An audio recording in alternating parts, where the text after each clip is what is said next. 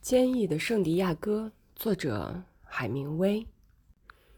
老人消瘦而憔悴，脖颈上有些很深的皱纹，腮帮上有些褐斑，那是太阳在热带海面上反射的光线所引起的良性皮肤癌变。褐斑从他的脸的两侧一直蔓延下去，他的双手常用绳索拉大鱼。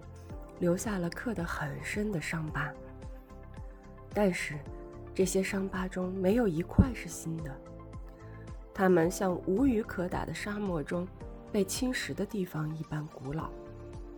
他身上的一切都显得古老，除了那双眼睛，它们像海水一般蓝，是愉快而不肯认输的。